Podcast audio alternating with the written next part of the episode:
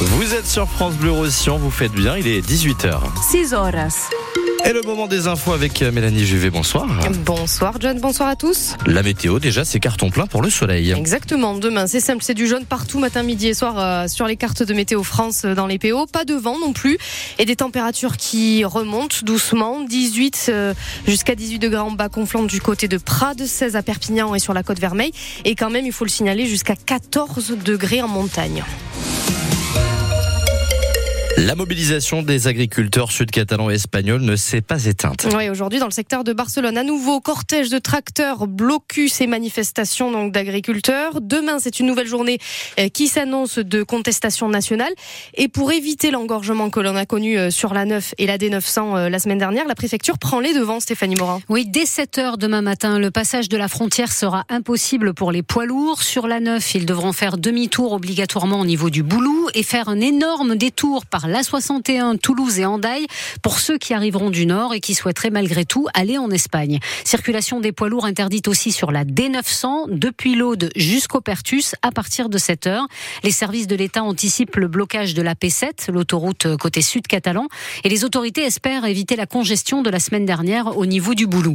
Le principal syndicat agricole au sud, Union des Pagesus, prévoit effectivement plusieurs actions entre Gérone et Figueres, des convois de tracteurs sur la P7 et sur la nationale 2, des actions qui vont s'ajouter à un blocus de Mercabarna, le marché de fruits et légumes de Barcelone et du port de Tarragone. Vous l'aurez donc compris, même en voiture demain, oubliez les courses à la Jonquère et la balade en Catalogne Sud. De Stéphanie Mora pour euh, France Bleu Roussillon.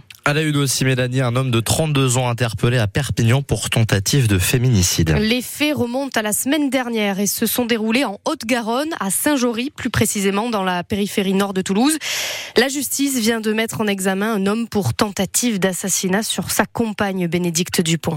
Oui, ce sont des minutes d'horreur qu'a vécu cette jeune femme d'une trentaine d'années mercredi dernier chez elle à Saint-Jory alors qu'elle vient de décider de quitter son compagnon. Euh, Celui-ci arrive au domicile conjugal et l'asperge d'essence.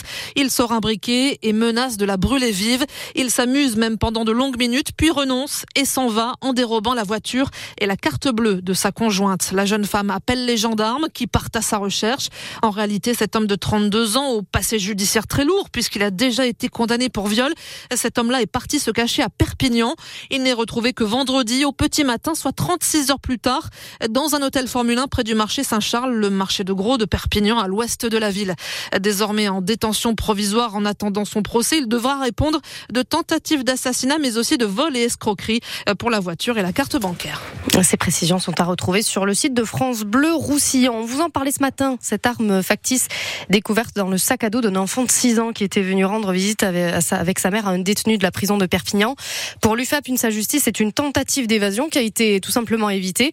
Le syndicat qui explique dans un nouveau communiqué en date d'aujourd'hui qu'un paquet de lames de cutter et des cagoules aussi ont été retrouvés dans une cellule récemment. Il menace d'entamer des actions si une fouille généralisée, une fouille à grande échelle du centre de rétention n'est pas organisée.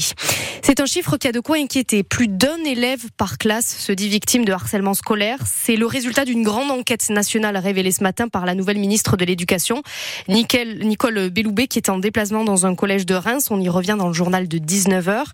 Ce sont plus de 7 millions d'élèves du CE2 à la terminale qui ont rempli ce questionnaire pendant plusieurs mois.